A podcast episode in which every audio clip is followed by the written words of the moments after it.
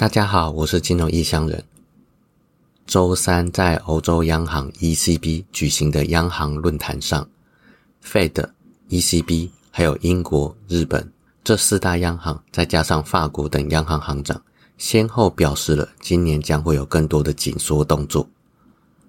Fed 主席鲍威尔说，今年有机会有更多的紧缩政策，不排除连续两次会议都升息的可能性。欧洲央行行长的拉加德则表示，七月有可能会再次升息。英国央行行长则认为，一次升息两码的效果会比连续两次升息一码的效果更好。日本央行行长织田河南则表示，在经历过几十年的停滞之后的日本，工资和物价上涨的速度都加快了。这让官员们开始考虑放弃超宽松货币政策的可能性。这些都明摆着告诉市场，不要对未来太过乐观，通膨怪兽还没有消灭殆尽呢。接下来进入今天的第一个主题：五十一岁的伊隆·马斯克跟三十九岁的 Mark Zuckerberg，从二零一六年的 SpaceX 火箭试射失败，弄坏了 Facebook 的卫星之后。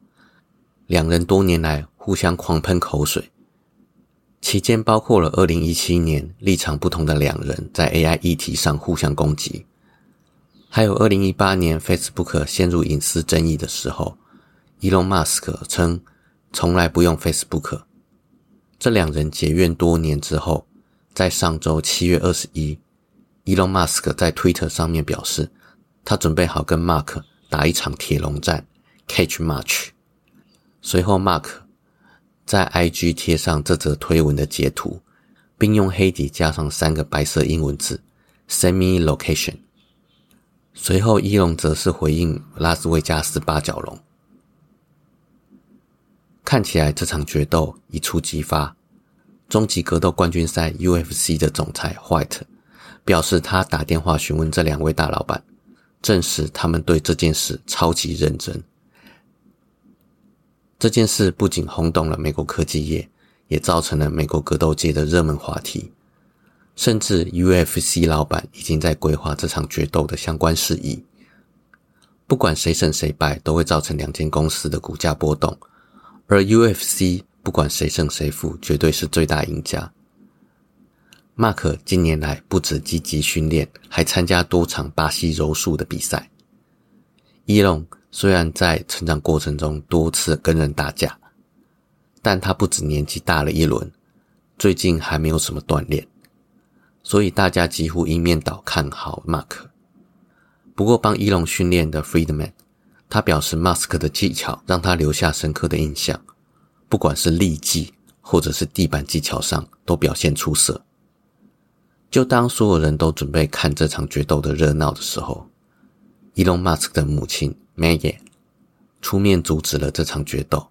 梅耶表示：“不开玩笑，用文字语言战斗就好。”大约八个小时之后，发了一条推特说：“现在这场决斗已经取消了，真是放心多了。”结果一龙不死心的在底下回应说：“妈，我要跟他决斗，不要阻挡。”有一位网友回复他：“一龙，听你妈妈的话。”一龙接下来很傲娇的回复说。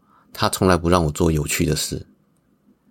大约过了二十分钟，梅野又发了一条推特说：“事实上，他已经取消了这场比赛，他还没有告诉他们。”伊隆最后只回复一个哭笑不得的表情图案。过了十五分钟之后，帮这两位老板训练的 Freedman 发了一条推特说：“这两位的决斗将会是一场有趣的转折情节。”梅野则回推说：“不要煽动这场决斗。”还加上两个生气的表情图案。至此，这场决斗算是尚未发生就已经夭折了，一场闹剧就此落幕。接下来进入今天的第二个主题。上个周末，俄罗斯攻打乌克兰的主力之一瓦格纳佣兵团发动了叛变，反过来往莫斯科攻打。他们的理由是不满俄罗斯正规军炮击瓦格纳佣兵团的后方。瓦格纳佣兵团跟正规军之间的摩擦纷争不断，终于在这次产生实体的冲突。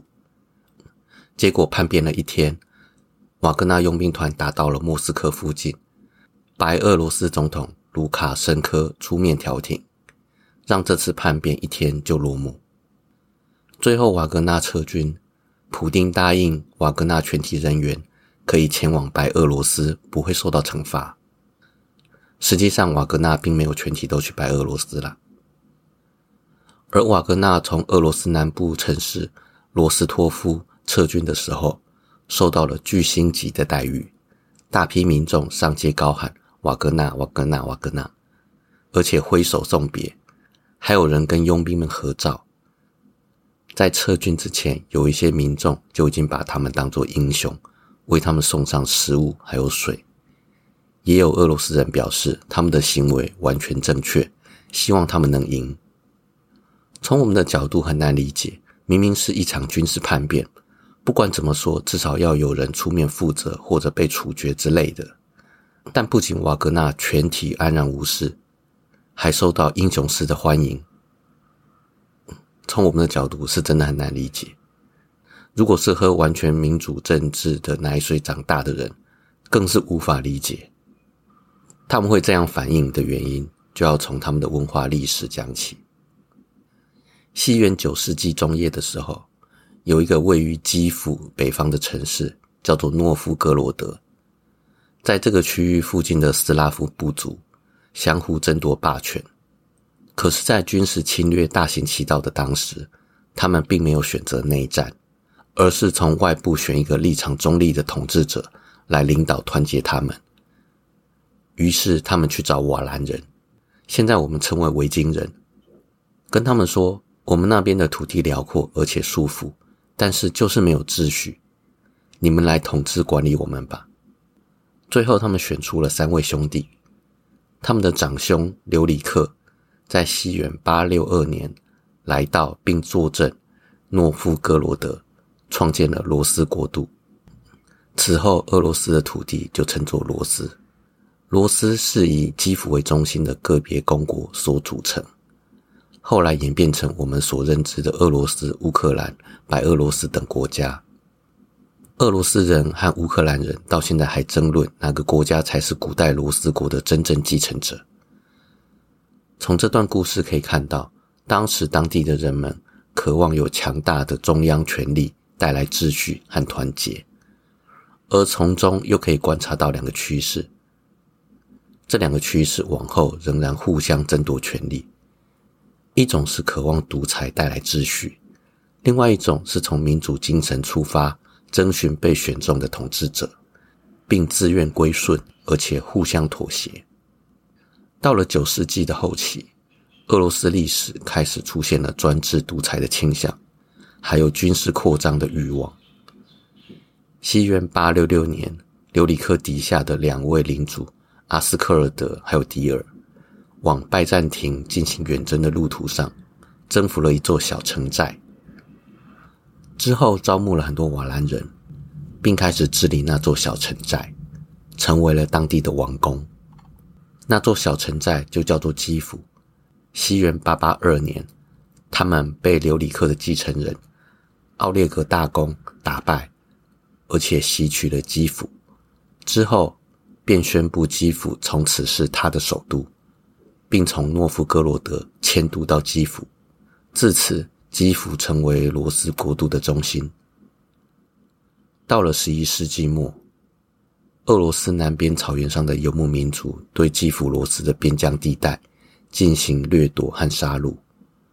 罗斯国度的各个王公都知道应该要结束分裂，一致对外，却因为多年来的摩擦恩怨。始终团结不起来。一位领地在今日乌克兰北部的王公伊戈尔，在他领地南方受到游牧民族的掠夺和杀戮之后，向罗斯国度各方请求援助。最后，因为各个王公都无法达成支援的共识，让伊戈尔愤怒的率领一小队人马前往讨伐这些草原入侵者。这个勇气十足但注定失败的行动，让伊戈尔在俄罗斯人心中成为了悲剧英雄。这样的精神被保留在《伊戈尔远征记》当中。讲到这边，应该可以理解俄罗斯人把瓦格纳对抗不团结的叛变行动看作是英雄行为的原因了吧？伊戈尔因为国内不团结，而自己出兵面对实力悬殊的游牧民族；瓦格纳也因为国内不团结，正规军频频扯后腿，反过来向莫斯科进军，并声称只是要拿下国防部长跟参谋总长，并不是要打下莫斯科。间接的要让俄罗斯更为团结。两人虽然攻打方向不一，但是都是深深打中俄罗斯人希望团结的心。所以瓦格纳才会受到英雄般的待遇。现在有一些媒体跟一些人说，瓦格纳叛变又再一次威胁到了普丁的权威。但其实只要普丁能够继续维持俄罗斯圈的团结，就不会有什么大问题。十九世纪。有一位俄罗斯诗人说：“用理性不能理解俄罗斯，用一般的标准无法衡量它，在他那里存在的是特殊的东西。”丘吉尔也曾经说过：“俄罗斯是谜中之谜。”要判断俄罗斯的所有事情跟倾向，最好是多了解，不要用自己的角度或理性去判断，否则就会像我看到的某人。他看到瓦格纳叛变的消息，就直接欢呼：“战争结束了，股市利多。”说这样的话的人闹了很大的笑话。这个某人犯了事件分析的一个大忌，就是用个人主观去判断事情。纯技术分析的短线交易者通常很有决断力，也很主观。这个是做好短线交易的优势，因为短线交易最需要的是执行力，但。这却是事件分析的短板，两者可以说是互斥的，所以很少看到纯技术分析跟事件分析两者都做得很好的交易者。好了，我是金融异乡人，今天就先到这边，拜拜。